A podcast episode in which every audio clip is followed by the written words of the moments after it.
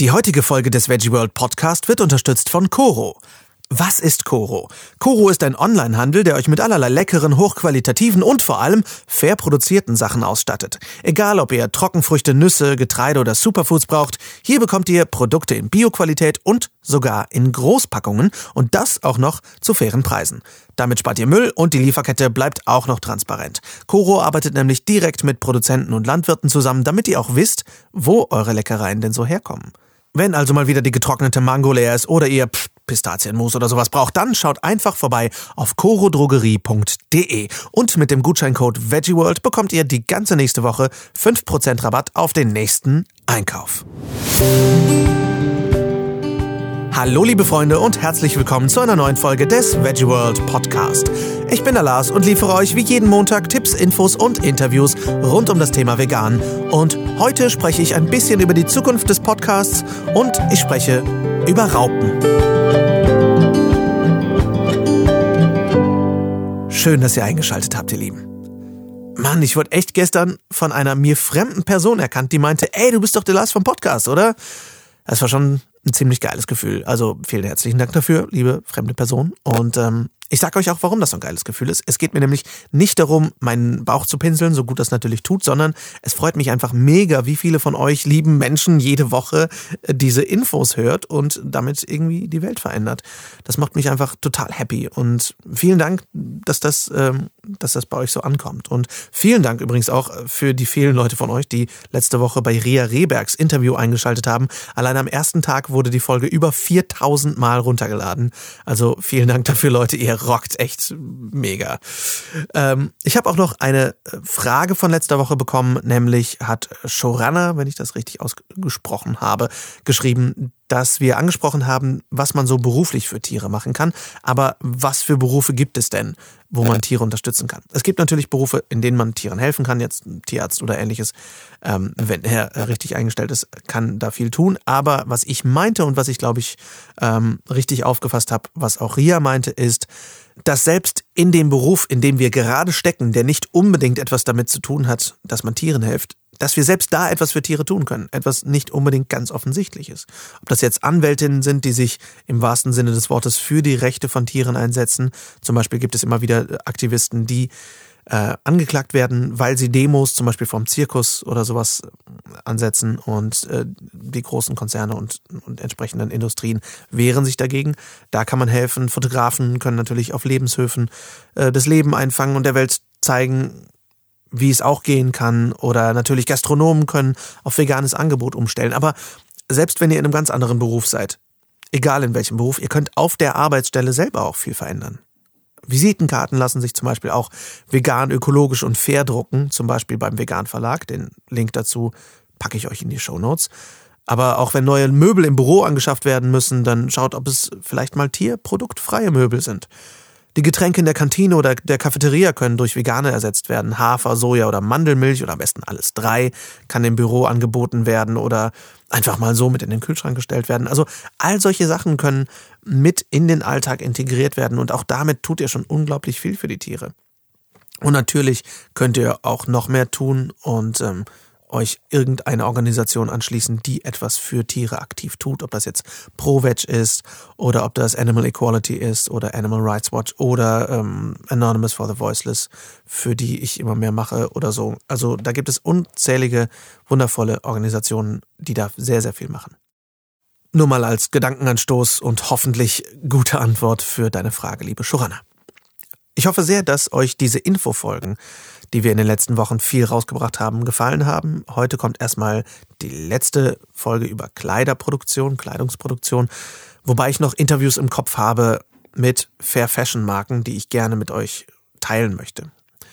Am Ende der Folge spreche ich noch ein bisschen darüber, was wir für die Zukunft geplant haben. Jetzt spreche ich aber erstmal über das Thema der heutigen Folge, nämlich über Seide.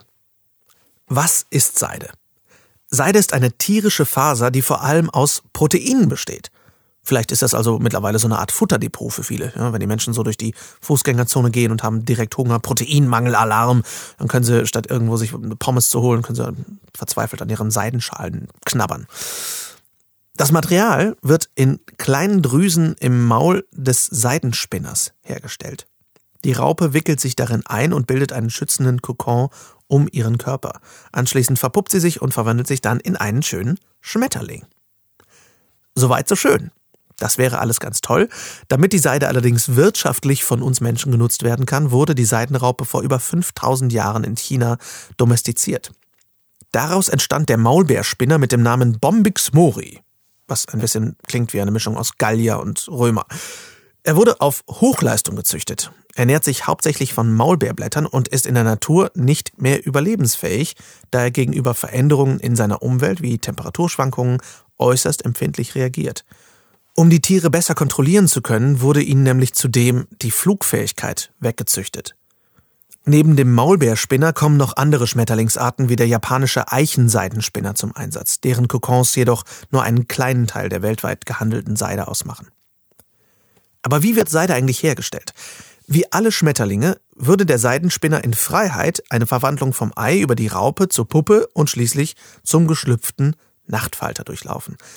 Die Raupen ernähren sich ungefähr vier Wochen lang von den Blättern des Maulbeerbaums, bis sie sich dann einspinnen. Die Raupen spinnen sich bis zu 230.000 Mal ein, bis der Kokon fertig ist, was zwei bis drei Tage dauert. Der Faden ist bis zu 3000 Meter lang, zehnmal dünner als ein Menschenhaar. Von einer einzigen Raupe. Nach 18 Tagen würde aus der Puppe dann der weiße Schmetterling schlüpfen. Müsst ihr euch mal Bilder zu angucken im Internet, die Dinger sind unfassbar süß. Aber um die Kokons unbeschädigt ernten zu können, wird der Seidenspinner noch in der Puppenphase getötet.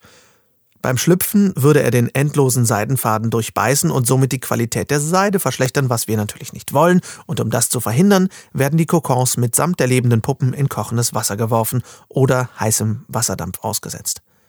Dabei kann man beobachten, wie die Tiere in ihren Kokons wild umherkriechen und versuchen, dem Tod zu entkommen. Einige wenige Tiere dürfen aus ihren Kokons schlüpfen, um sich zu paaren und neue Eier zu legen, die für die Nachzucht benötigt werden. Überflüssige Eier werden zerstört oder eingefroren. Männliche Tiere werden oftmals in Kühltruhen aufbewahrt und nur zur Befruchtung hervorgeholt. Wenn sie nicht mehr leistungsfähig sind, werden sie nach der Paarung wie Müll entsorgt. Die im Wasserbad getöteten Puppen werden ebenfalls entsorgt, in einigen Ländern wie Korea aber auch gegessen. Ein Großteil der Tiere wird heute in China, Indien und Usbekistan gezüchtet. Nachdem die Seidenspinner getötet werden, werden die Seidenfäden maschinell oder von Hand zu einem Garn aufgerollt und aufwendig gereinigt und von den natürlichen Kleberesten der Seidenspinner befreit. Danach wird die Seide gefärbt, bearbeitet und als Bekleidung, Accessoires oder Teppiche in Geschäften auf der ganzen Welt verkauft.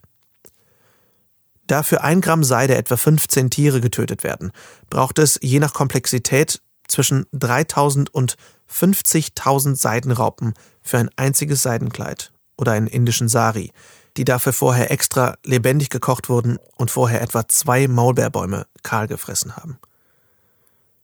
Für die weltweite Produktion von 192.692 Tonnen Seide bedeutet das den Tod von jährlich mehr als 2,8 Billionen Raupen. Nicht Millionen, Billionen. Obwohl die Herstellung von Seide so viele Tiere das Leben kostet, macht sie nur 0,2 Prozent aller Textilfasern aus und ist damit erschreckend ineffizient. Und absolut überflüssig. Können Seidenspinner denn eigentlich Schmerz empfinden? Bislang ist die Leidensfähigkeit von wirbellosen Tieren noch schlecht erforscht. Die vereinfachte Antwort lautet daher, wir wissen noch nicht genau, ob und wie Raupen und Schmetterlinge Schmerz empfinden. Es ist allerdings bekannt, dass einige Insekten schmerzvermeidendes Verhalten zeigen und negativen Reizen ausweichen. Auch Hummern zum Beispiel wurde lange Zeit das Schmerzempfinden abgesprochen. Heute wissen wir, dass Hummer sehr wohl spüren, wenn sie in kochendes Wasser geworfen werden. Aufgrund des steigenden Wissens um das Schmerzempfinden von wirbellosen Tieren wie Insekten ist es unsere Verantwortung, auch den Seidenspinner vor Leid und Schmerz zu schützen. Und letztendlich ist es vollkommen egal, ob er Schmerz spürt oder nicht. Wir töten ihn trotzdem dafür, dass wir etwas dafür bekommen, was ethisch ein bisschen fragwürdig ist. Gibt es denn Alternativen zur Seide? Wenn ihr jetzt absolute Seidenmaler seid oder ähm, unglaublich äh, auf Seidenschals steht und denkt, oh verdammt, was soll ich jetzt ohne Seide machen? Wer die Optik von Seide liebt, aber niemanden lebendig dafür verbrühen möchte, der kann auch auf eine Reihe von pflanzlichen oder synthetischen Stoffen zurückgreifen. Fast alle Textil- und Modehersteller bieten mittlerweile Mikrofasern wie Nylon oder Polyester an, die den Glanz von Seide sehr gut imitieren. Außerdem gibt es Pima-Baumwolle, die ist besonders fein und hat auch so eine leicht schimmernde Oberfläche. Kapok, Agavenfasern oder Sojaseide lassen sich ebenfalls zu sehr, sehr feinen Stoffen verarbeiten. Im Gegensatz zu tierischen Fasern locken diese Materialien übrigens auch keine Kleidermotten oder Teppichkäfer an, die sich von den Eiweißfasern der Seide ernähren und die Textilien durchlöchern. Biotechnologische Verfahren ermöglichen sogar die Imitation des Seidenproteins. Unternehmen wie Spiber, Armsilk oder Bolt Threads lassen das Seidenprotein von Hefezellen oder Bakterien herstellen und kopieren damit die Eigenschaften tierischer Seide. Am Ende entsteht daraus ein Seidengarn, der nicht nur für Kleidung, sondern auch für medizinische Zwecke und für viele andere Bereiche eingesetzt werden kann. Das Verfahren ist komplett tierleidfrei und tierfrei und könnte in naher Zukunft vielen, vielen Milliarden Seidenspinnern das Leben retten. Was für Zahlen, ey. Ich meine, überlegt euch mal, das sind 2,8 Billionen Seidenspinner jedes Jahr. Das sind 2800 Milliarden. Das ist unfassbar.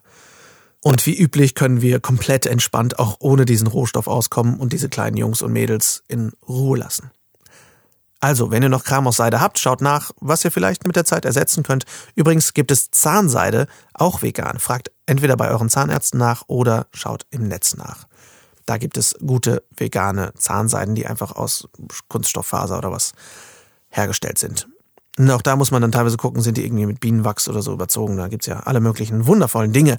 Aber das führt mich auch zu meinem nächsten abschließenden Thema.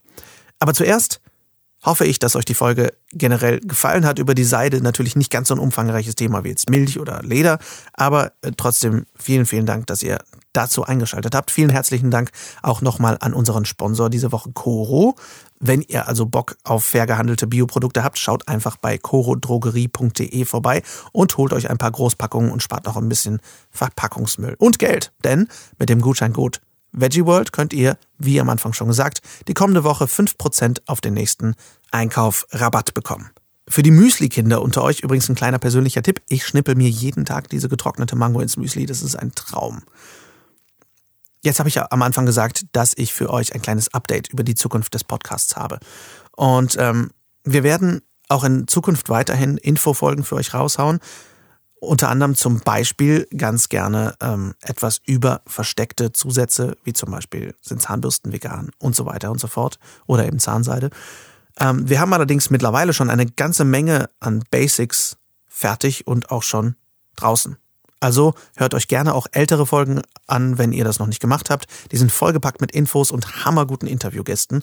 Und nur weil die jetzt ältere Folgen sind, die sind von letztem Jahr. Das heißt nicht, dass sie nach Grammophon klingen oder so. Und wer nicht weiß, was ein Grammophon ist, schaut es bitte nach, Kids. Okay, danke. Wir werden in Zukunft aber auch wieder etwas mehr Interviews für euch parat haben. Wir dachten, wir machen viel mehr Infofolgen, aber dann haben wir gemerkt, oh, wir handeln eigentlich eine Menge Themen innerhalb einer Folge ab. Wir brauchen gar nicht so viele Mini-Themen ansprechen.